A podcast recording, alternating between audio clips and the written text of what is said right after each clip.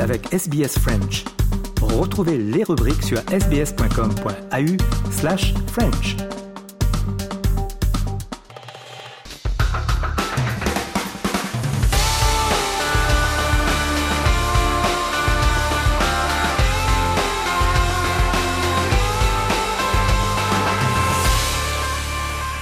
Journal des sports en ce jeudi. On débute avec euh, du football et les Parisiennes du Paris FC ont fait match nul 3 partout contre Wolfsburg. C'est de la Champions League. Un résultat à la fois rassurant mais inquiétant également. On écoute Clara Matteo, l'attaquante du Paris FC. Je pense qu'avec du recul, euh, on peut être fier de, de ce qu'on a fait ce soir on est encore dans la course pour euh, pour se qualifier euh, pour les phases de poule. Donc euh, on sait que tout est encore possible et qu'il y a beaucoup d'équipes qui auraient rêvé d'être à notre place. Donc nous, on ira la semaine prochaine avec l'envie et la détermination pour pour gagner. C'est, je pense que ça fait une belle promotion de pour l'image du football féminin. Je pense qu'on a proposé de belles choses. forcément, on a mené au score. Enfin, on a été mené. Après, on est revenu dans la course et on gagnait 3-2 encore à euh, avant la fin avant la fin du match. Donc on aurait on aurait aimé remporter cette victoire, mais euh, mais en tout cas ce qui est important c'est que oui comme j'ai dit on reste dans la course et euh, tout est encore possible. Clara Matteo, l'attaquant du Paris FC, a noté que le Paris Saint-Germain a également fait match nul cette fois-ci un partout contre Manchester United. On continue sur le football et cette interview exclusive de Marcelino, l'ancien entraîneur de l'OM. Il était parti simplement après quelques semaines sous pression. Il dit avoir reçu des menaces. Il s'est entretenu avec nos confrères de l'équipe l'équipe Marcelino. J'ai reçu des menaces absolument honteuses, intolérables.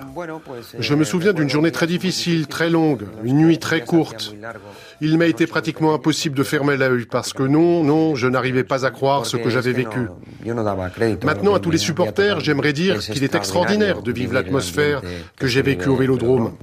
Mais je suis très peiné, car il est triste qu'un grand club soit éclipsé par certaines attitudes et réactions qui sont inacceptables. Hélas, il existe un profil de supporter comme cela. Mais heureusement, il en existe un autre. Et lui désire sûrement autre chose pour son club. À l'institution, l'Olympique de Marseille, je souhaite sincèrement le meilleur. Voilà donc Marcelino, l'ancien entraîneur de euh, l'Olympique de Marseille. On continue une nouvelle fois euh, sur le football. Cette fois-ci, euh, la France se déplace aux Pays-Bas pour un match qualificatif de l'Euro. La France a déjà gagné tous ses matchs de groupe. Cette fois-ci, les Pays-Bas, c'est un gros morceau avec deux nouveaux joueurs en défense. C'est le point faible en ce moment des Bleus. Malo, Gusto et Castello Loukeba arrivent donc dans cette défense française. On écoute l'opinion sur ces joueurs d'Ibrahima Konaté, le Pygmalion de la défense française. Malo, oui, je le connaissais un peu parce que j'avais joué contre lui au premier match de la saison pour aller contre Chelsea. Ensuite, euh, Castello, non, euh, lui, je le connaissais pas, mais je suivais leur performance quand ils étaient à Lyon.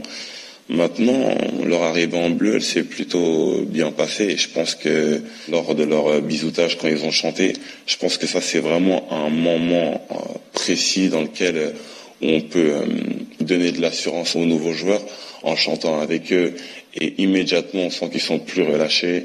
Ensuite sur le terrain rigoler, discuter avec eux et ne pas être dans son coin et fermé. C'est des joueurs avec de la qualité, il ne faut pas qu'ils se mettent de pression et comme je l'ai dit, même si les premières minutes elles sont un peu plus compliquées. C'est pas la fin du monde, c'est que le début. Et je pense que le coach, avec son expérience euh, de joueur et d'entraîneur, il comprend toutes ces choses-là mieux que nous. Ibrahima euh, Konaté. Donc on parle maintenant de basketball et euh, Joel Embiid euh, finalement jouera avec le team USA. ce joueur qui aurait pu jouer pour l'équipe de France, eh bien a finalement décidé de choisir la naturalisation américaine, en tout cas la nationalité américaine, pardon, en ce qui concerne son basket. On écoute le résumé de cette histoire avec Hugo Moissonnier. Oui, celui qui est l'un des meilleurs joueurs au monde, le meilleur de la dernière saison NBA. En tout cas, il portera le maillot des États-Unis si tout va bien lors des Jeux Olympiques de Paris. Le problème, c'est que la France, justement, lorgné, le natif du Cameroun. Le pivot de Philadelphie avait même obtenu la nationalité française, mais est difficile de lutter face à l'attrait des États-Unis. Vincent Collet, le sélectionneur des Bleus de la France, est fataliste. Je m'y attendais depuis un moment, malgré tout. Voilà, il y avait tellement de, de temps depuis le. Ça fait quand même un moment qu'il était naturalisé. Puis surtout, on savait que les Américains euh, faisaient beaucoup d'efforts pour le recruter. Et donc, euh, bah, c'est toujours difficile de lutter euh, contre eux. voilà, à tous les niveaux. Ah, la, capacité de persuasion des, autres joueurs, voilà, il y a tous les grands joueurs qui sont déjà dans cette équipe, qui l'appelaient régulièrement. Je pense qu'à un moment donné, ils ont réussi à, à le séduire et, et puis bon, peut-être que il veut avoir aussi, il considère qu'il se donne les meilleures chances euh, euh, d'obtenir le titre olympique, euh, qui était quand même son objectif initial, même quand il a voulu se faire naturaliser français. Voilà donc les mots de Vincent Collet, le sélectionneur de l'équipe de France de basket. Cette semaine également, eh bien, un nouveau record du monde du marathon est tombé. C'est presque incroyable. On n'est qu'à quelques secondes de, de pouvoir dire qu'on pourra voir un jour dans notre vie un marathon 42 km couru en moins de deux heures, le nouveau record donc établi. Les explications de Martin Guez.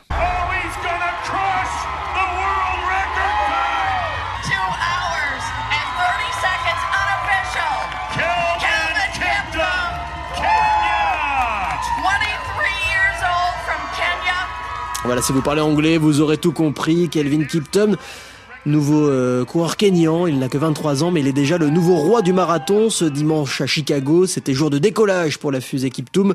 En 2 heures et 35 secondes, les lancers fondeurs s'est offert le record du monde d'un autre Kenyan, la légende Eliud Kipchoge, excusez du peu, dont il améliore la marque de 34 secondes. Il avait échoué de peu en avril à Londres. Cette fois, c'est fait et il n'en revient pas. I feel so happy. Je me sens si heureux, j'étais bien préparé, je pensais pouvoir battre le record de la course, mais franchement pas un record du monde. Je suis vraiment très heureux. À un moment, j'ai regardé le chrono et je me suis dit, allez, essaye de courir sous les deux heures. Et puis finalement, je n'y suis pas arrivé. Mais je ne vais pas vous mentir, je suis aux anges. Avant la course, mon objectif n'était pas forcément le record du monde. Mais je savais qu'un jour, je pourrais devenir le détenteur de ce record. Kelvin Kiptoum retenait bien son nom, nouveau recordman du monde du marathon. À noter que chez les femmes, c'est la néerlandaise, anciennement éthiopienne, Sifan Hassan qui a remporté l'épreuve à Chicago. Pas de record du monde, mais la deuxième meilleure performance de l'histoire et le record d'Europe en 2 h 13 minutes et 44 secondes. Martin Guess pour RFI. Allez, on conclut ce journal avec les Jeux olympiques et les Jeux paralympiques, la billetterie a été ouverte en France. Les explications de Christophe Diramzian. Aïe aïe aïe, la pression Première tentative, et panier réussi. La place de la République transformée en vaste espace d'initiation pour néophytes curieux et admiratifs. 24 disciplines à l'essai pour les plus courageux ou en démonstration par les champions. Une bonne prise de conscience pour le grand public. Un bon moyen aussi d'inciter à franchir le pas pour les personnes en situation de handicap. Pour Hugo Didier, double médaillé paralympique aux Jeux de Tokyo. L'idée, c'est aussi de leur faire naître des vocations, de leur faire rencontrer des athlètes qui peuvent avoir le même handicap qu'eux.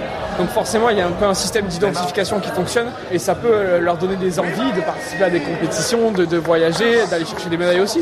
Donc notre rôle, il est là aussi d'essayer d'inspirer. Et d'inciter à venir vivre les Jeux sur les sites l'an prochain. La billetterie ouvre ce lundi et le président Emmanuel Macron n'a pas hésité à en faire la publicité après une courte séance de basket fauteuil, pas évidente. Respect parce que c'est dur. J'avais pas d'anticipation, mais j'ai appris. Je suis toujours content d'apprendre des nouveaux sports, en tout cas d'essayer. Mais je suis très fier en tout cas qu'on puisse accompagner nos athlètes et surtout à moins d'un an de nos Jeux paralympiques, je veux vraiment encourager tous nos compatriotes et ça va être des formidables moments de sport. 2 800 000 tickets seront disponibles à la vente. Certains partiront peut-être après avoir été incités par la découverte du cécifoot, de la boccia ou du paracanoë. Allez messieurs, oulala Voilà donc pour le sport pour aujourd'hui. On vous écoutait le français et vous êtes sur Radio SBS.